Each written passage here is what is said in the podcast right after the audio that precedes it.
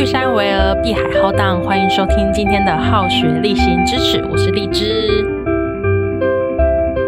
大概有超过两个星期，将近快一个月的时间没有录音了。原因是因为啊，先讲一下，今天是经过十二点了，现在是七月八号，对，现在是七月八号。那上个月大概是月底的时候吧，就端午连假过后。我得了一场感冒，那最近的感冒都是那种会发烧，那我也不太确定说我是不是有二次确诊的状态，因为这次我就没有确认，因为我感觉不太像，我大概就是第一天晚上突然就觉得，哎，身体有点热热，好像快发烧，然后就大概烧了两天左右，那后来状态也比较好，就没有继续发烧了，可是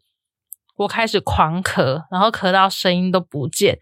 非常的可怕，讲话非常的痛苦，也不是说喉咙很痛，而是就是爆咳那一种。那我那几天也有就是打工，完全没办法跟客人讲话，超累的，很痛苦。然后客人都会用一种有点就是紧张的眼神看我，也许他们会想说：“哎，我是不是确诊？还跑出来工作？”没有没有，应该是没事吧。所以就有一段时间已经把我们之前录的存档都用完了。后来呢，七月初的时候。就是上个周末七月二号啊，我又去考了日文检定。这次日文检定，我真的没有什么时间在准备，所以我大概是最后一周的时候猫起来读书。那会不会过，我也还不知道。成绩八月下旬才会出来。这一次就是跟喜多一起去台中考日文检定，他考 N 四，那我跟我男朋友我们是考 N 三。有点紧张，如果过的话，我是打算明年可以准备考 N 二啦，就是想说来进修一下自己的那叫什么第二外语的感觉。好啊，前面闲聊这么多，其实今天这一集呢，我也想到一个不错的主题跟大家分享，就是有一种诶，怎么连这个都能聊啊？也就是今天这集要来聊韩剧啦。比较特别的是，其实我们。在聊最新那一集的时候，讲到说，诶，有一段时间我是还蛮常看韩团的舞台啊，甚至来台湾开拼盘演唱会的时候，我也去看，就是还那时候就算哈韩，对，可以这么去定义它。但其实韩剧我并没有到非常非常的常看，我指的是说，以日本动漫来讲，就是每一季的新番 这个。新翻出来就觉得好像好像蛮呃动漫宅的感觉，好，就是每一季的新番我都会挑个几部来看，但韩剧的话我就不会，我说每一季我都会去挑几部韩剧出来看啊之类的，而是真的有就是比较有兴趣或者是比较大的片大片韩剧能这么说吗？像以前那个新你，就是来自星星的你，那个就是一定必看嘛，那个年代的。他也好久了，然后来呃陆续也有看过几部，可是像比较热门有一些什么《太阳的后裔》，这我就没看。那我中间也有看过《主君的太阳》跟《没关系是爱情》啊，就非常推荐。就是这些，或是后面的鬼怪这几部，我觉得都算很经典。而且我觉得韩剧厉害的就是说。它有一种，你就算每年重新看，你也不一定会觉得，哎，它很过时。来自星星的，你可能有一点年代感啦。可是像我刚刚提到的，比如说《主君的太阳》或《鬼怪》，鬼怪每次看的时候都会很想要去加拿大，就是它就会勾起这种感觉。那最近呢，我在看的一部韩剧，是因为我有看漫画，然后因为它改编成了韩剧，就是真人化的部分，所以我就有来跟播一下。这一部韩剧叫做《今生也请多指教》。目前的话，因为今天是八号了嘛，星期六晚上会再更新一集。那目前一共是有六集，总集数应该会是落在十二集，所以代表说已经演了一半。那今天的话，我会分成韩剧的部分跟漫画的部分，跟大家来聊聊。那漫画聊到漫画的话，一定会有韩剧的剧透，所以如果你不想要知道后面剧情的话，我待会。一样会先事先的暴雷警告，告诉大家，就是后面可能会有剧透。如果不想被剧透的人，就是可以自己斟酌收听哦。那这一部漫画呢，它主要是在讲女主角，嗯，好像不能用名字来定义她，反正我们就先称她为女主角。他跟其他人比较不一样的地方是，他转身之后呢，大概在八九岁的时候，会想起之前的记忆。啊，这个之前是指。他前几世的记忆，所以说，假设他第二世好，他就是想到第一世的记忆，然后到第三世他又想前两世，那他这样子反反复复的轮回，经过了应该有几百年的时间，他转生了第十七次，所以他又会想起前面十六世的事情。那他第十七世的时候，终于投胎到一个算有钱人家，就变成一个千金小姐。那因为女主角她就是有一点。就是转身很多次了嘛，她对于事情的看法就有一种超然的这种感觉。那我们第十七世这个女主角呢，她叫做尹珠那她是一个就是有钱家的小姐嘛，刚刚就讲过了。她有一个很棒的爸爸妈妈，很可爱的妹妹，那后来呢又有一个很不错的青梅竹马，就是我们的男主角，他就叫做文瑞夏。那瑞夏呢，他是一个大集团的会长儿子，等于就是未来的接班人这样。那瑞夏的妈妈跟朱元的妈妈他们是好朋友，所以朱元跟瑞夏他们在很小的时候就认识了。那我先讲一下啊，这个朱元呢，他比瑞夏大了三岁，那瑞夏呢又比朱元的妹妹雕元大了三岁啊，所以那个啊问题来 Q，请问朱元跟雕元差了几岁呢？差六岁，好，这不重要。好，总之呢，这就是一个算年下男，但是他们那时候都还很小，朱元那时候十二岁，瑞夏九岁。经过了小时候的一些相处，那中间也有经历过瑞夏的妈妈过世，然后朱元就陪伴他。我觉得他有一段演的还不错，就是说，就瑞夏很伤心嘛，因为妈妈过世的关系，在丧礼上的时候，朱元就安慰他说：“你不用太难过，因为你妈妈她也会继续转世为人这样子。”那瑞夏就问小瑞夏，他就问小朱元说：“那妈妈还会记得我吗？”然后朱元说。他不会再记得你了，瑞霞就回说：“他这样子不是一点用都没有了吗？”啊，朱元就告诉他，安慰他说：“虽然他不记得你，但是他会有健康的身体，可以好好的活下去。”好，就觉得就是有被安慰到的感觉。然后瑞夏当然就说：“那我只要他可以健康的活着，那就好了。”这一段真的是演的演的很感人，因为这一部韩剧里面，我们先讲韩剧哦，他用了非常多的童星演员。那这些小童星真都演的很棒诶就是不管是小瑞夏、小朱元，那些我觉得小朱元的演员找的非常好诶他有一个就那个年代的那种 刘海，我们可以称它为紫薇刘海吧，就还珠格格的紫薇格格的刘海这样子。那长得也是有点就是复古的那种长相，我觉得好厉害。然后他前面营造的那种色调啊，就是有一个年代感，很漂亮。好，那后来呢，就是哦。这边讲到的啊，都是你看什么韩剧简介都能看到的内容，所以不算暴雷。那在瑞夏生日的那一天，他们要一起去游乐园玩，路上呢就发生了意外。所以呢，发生了什么事？我们的小朱元就是女主角的第十七世，在这时候就身亡了。没错，她在这时候过世了。那这件事情就是带给我们的小瑞夏非常大的冲击。跟阴影，就他自此之后，他都有一些就是耳朵上的毛病，这可能就是心理压力造成的。那小朱元离世之后会去哪里呢？啊，没错，他就进入了第十八次的投胎，他就进入我们第十八世，成为了这个时间线的女主角。他就改了个名字叫，也不是说改了个名字，就转世了嘛。好，那这一世呢，他叫做潘之音。那他这次投胎在一个家境比较不好的一个家庭，就是爸爸会酗酒啊、赌博、家暴，所以他妈妈在他很小的时候就已经逃亡了。那知音还有一个哥哥，那家庭背景的话大概是这样子。那知音他一样在八九岁的时候想起了以前发生的事情，所以他就很担心瑞夏有没有好好的长大，他就跑去。啊，这边就是韩剧跟漫画有点不一样的地方，但这个我们后面再讲。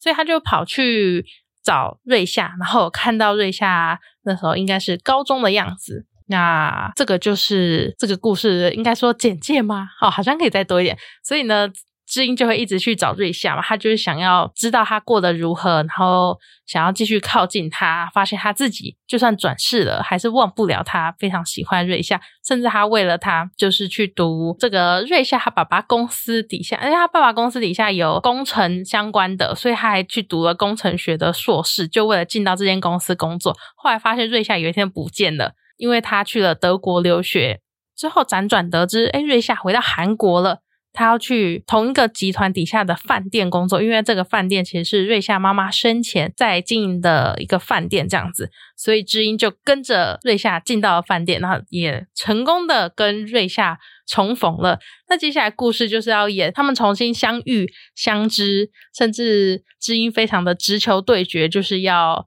就是里面很多内容啊，就是他直接告白。然后或是请瑞夏跟他交往这一种，当然就可能会吓到人家。那韩剧的话，我们先讲选角好了。选角的话，女主角是申惠善，就是之前演《哲人皇后》的女主角。我觉得她在这一个角色上面的还原度算非常高的，而且申惠善的声音好好听，就我每一集听的时候都会觉得，天啊，这个声音，我是女孩子，我都会觉得很心动。那她也有很多很还原原著的地方，像是知音的气质，她有演出那种潇洒的感觉，可是在这个潇洒之上，他又给这个角色多了点人性。我觉得这个是在韩剧改编之后，我还蛮喜欢的一个点。那还有韩剧也加入了很多关于前世的设定，因为这个在漫画当中比较轻描淡写的带过，可能就在文字上带过说哦，知音前世有做过魔术师这样子。可是作为韩剧呈现的时候，他有把几个比较特别的前世演出来，比如说在马戏团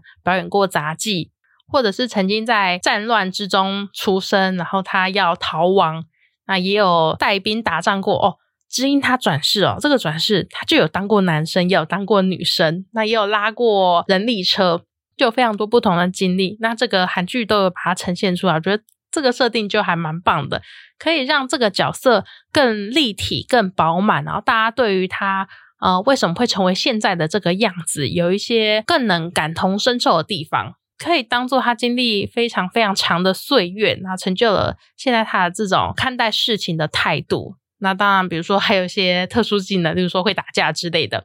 就可以把它当成是鬼怪。他独自生活了这么久，那他就会有一种坦然的感觉出来。好，那男主角的选角的话，韩剧版是由安普贤来饰演。其实当初看到这个选角的时候，大家都还蛮讶异的，因为对安普贤的印象应该会是在《以无之名》里面跟那个韩少熙对戏的那个男警官。就是比较帅气啊、利落啊、正气凛然的感觉，或者是柔美的细胞小将，因为这两部我刚好都有看，就有看到安普贤。但柔美的细胞小将里面的安普贤，他演的是柔美的第一任，哎，那不能算第一任，第二任的男朋友巨雄。那巨雄的话，他是一个科技宅男，一个工程师这样子。但是虽然巨雄是工程师，可是他穿的 T 恤，我们还是可以很明显感受到他的肩膀很宽，然后有一个，反正你就可以感觉出来他有个 nice body 这样子。那这一次安普贤在饰演瑞夏的部分哦，大家就还蛮讶异，因为瑞夏在漫画当中是比较斯文文弱的感觉，所以很多人会觉得这个选角好像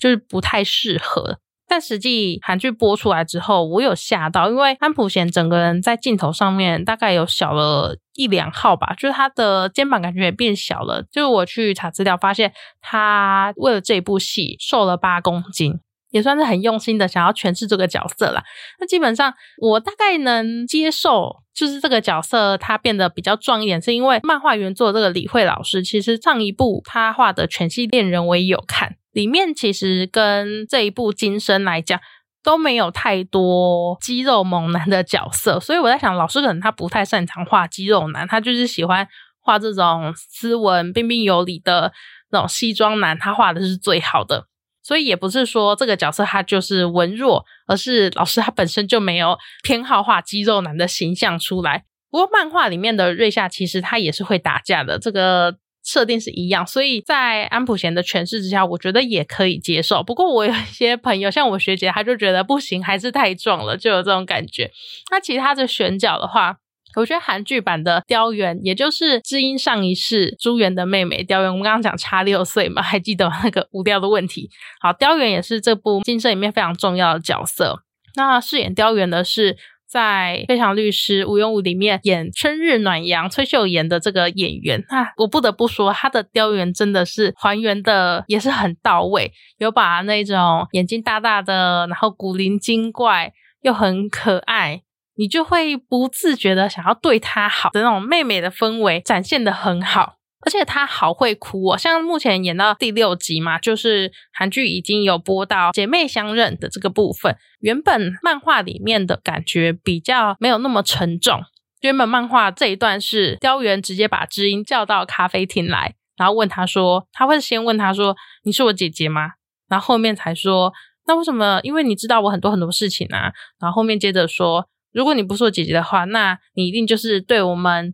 你就是对我有心接近啊！你是不是想从我身上得到什么好处，所以你故意假扮我姐姐？但是韩剧这一边的改编相反过来，雕原先骂他说：“你为什么要这样子接近我？为什么要利用姐姐的事情让我觉得很心烦、很伤心？”然后他就开始大爆哭。后来这个知音就看了很心疼，他这看的实在太难受了，所以他就跟雕原承认说。没错，他就是尹珠元的转世。我觉得韩剧这个桥段改编的很不错，哎，就是让人嗯，因为原本漫画的呈现会觉得说好像有一点太冷静，虽然是比较好笑、轻松的感觉，可是我觉得韩剧这边感受到的那种强烈情感是更浓厚的。像是韩剧第三集接近结尾的地方，就是知音送喝醉酒的雕原回家的时候呢。他想象朱元的妈妈就是他上一世的妈妈认出他来，然后两个人相拥而泣。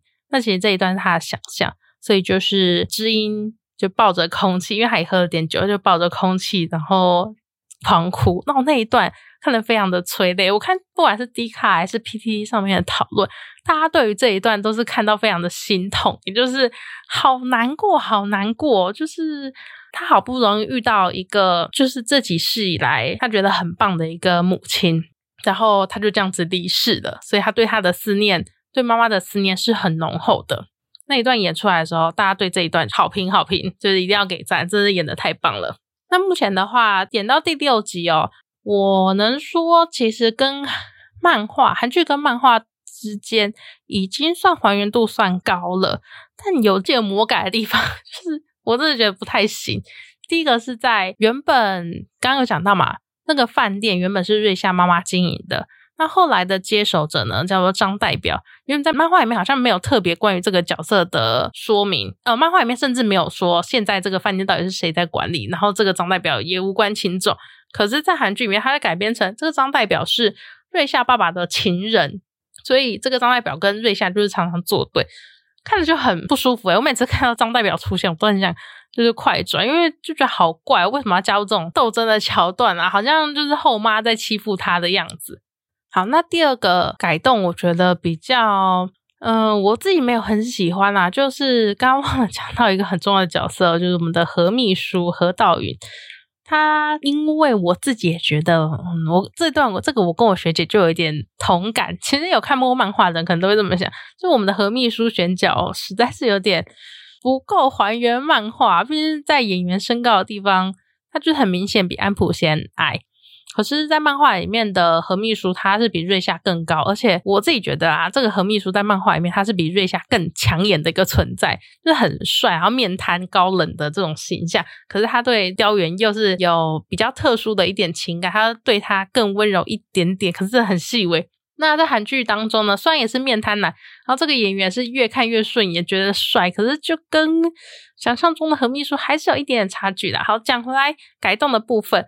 那第二个改动的就是，原本道允的爸爸就是何秘书的爸爸呢，他跟瑞夏他们家是没有关系的。但韩剧当中呢，他改成当初开车载瑞夏跟朱元出门的那个司机就是道允的爸爸。那道允的爸爸也在那一场车祸当中过世了哦，改动成这个样子。他可能是想要让瑞夏跟道允之间的羁绊可能就是更错综复杂，所以这样去做改动了。那我个人觉得这个改动目前看起来没有什么太大的问题啊。总之就是要让他们更复杂一点吧，也许就是这样。好，那第三个改动呢，就是他加入了原创角色。他这个原创角色他是漫画里面没有的，也就是瑞夏的妈妈似乎也转世了哦。而且他其实在前面的时候就有小伏笔。瑞夏妈妈，她就转世之后，她把饭店里面大厅的花换掉了。然后换掉之后呢，瑞夏又拿了一样的花进来，想说这个花很难买啊，这是谁去买的？原来是自己的妈妈转世了。目前看起来，妈妈转世感觉是要来，就是可能帮助知音吗？或是阻止知音吗？目前有点看不出来，因为可能要看后面几集才知道。好，那第四个改动呢，就是说有一个打工仔，他在漫画里面其实是黄毛啦，就是他也是记得前世的人，然后他在前几世他跟知音是朋友，然后他知道知音为什么会记得前世，以及要如何破除这个诅咒，所以他其实是来引导知音的。但在韩剧里面，它改编成有点像是，我觉得有点像是地狱使者的感觉，也就是他还带了一个巫灵，巫灵就是巫术的巫灵当的灵，然后知音碰到他就整个大头晕、头爆晕那种，所以目前还看不出来这个角色到底会对我们这个剧情之后有什么样的影响。好，那第五个我想到的。不一样的地方哦，我个人也不太能接受的，就是好像似乎加入了，如果你跟前世认识的人发生一些姻缘纠缠、量子纠缠的话，好像会对对方，也就是跟你产生纠缠的那个人呢，造成不好的影响。目前韩剧演到的是，知音在第十七世作为马戏团的表演者，当时的侄女。那侄女叫爱景，那在知音这一世的时候，她已经长成一个阿姨了。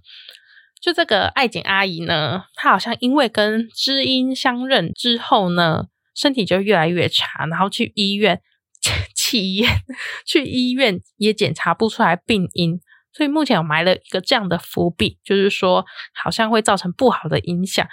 但是我真的很希望这个设定哦，只是误会一场，因为漫画当中并没有这个设定啊。因为我很担心说，诶这个伏笔会不会是后续要添加什么雕原身体不好啊，或是妈妈身体不好啊，或是瑞夏怎么样？我很不想要发生这种事情。拜托韩剧不要往这么狗血的路线去发展。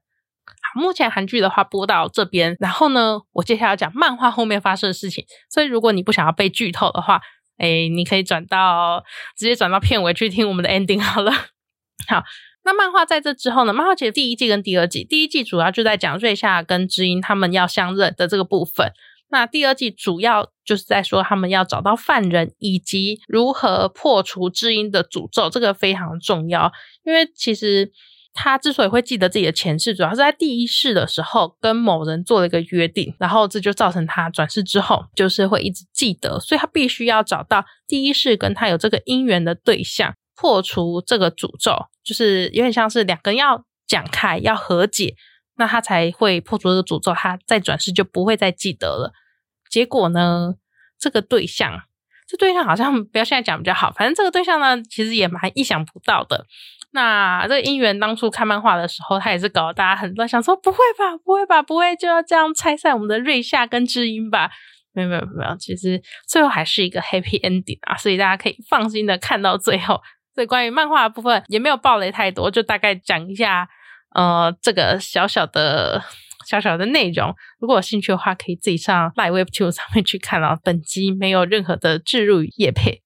好，那今天这集的话，主要就是跟大家讲一下前阵子在干嘛，然后还有推荐一下这一部韩剧《今生也请多指教》。接下来还有六集可以看，希望这六集可以让我看得很开心、很幸福。今晚就到这边啦，欢迎不是欢迎，谢谢大家今天的收听，我们下次再见喽，拜拜。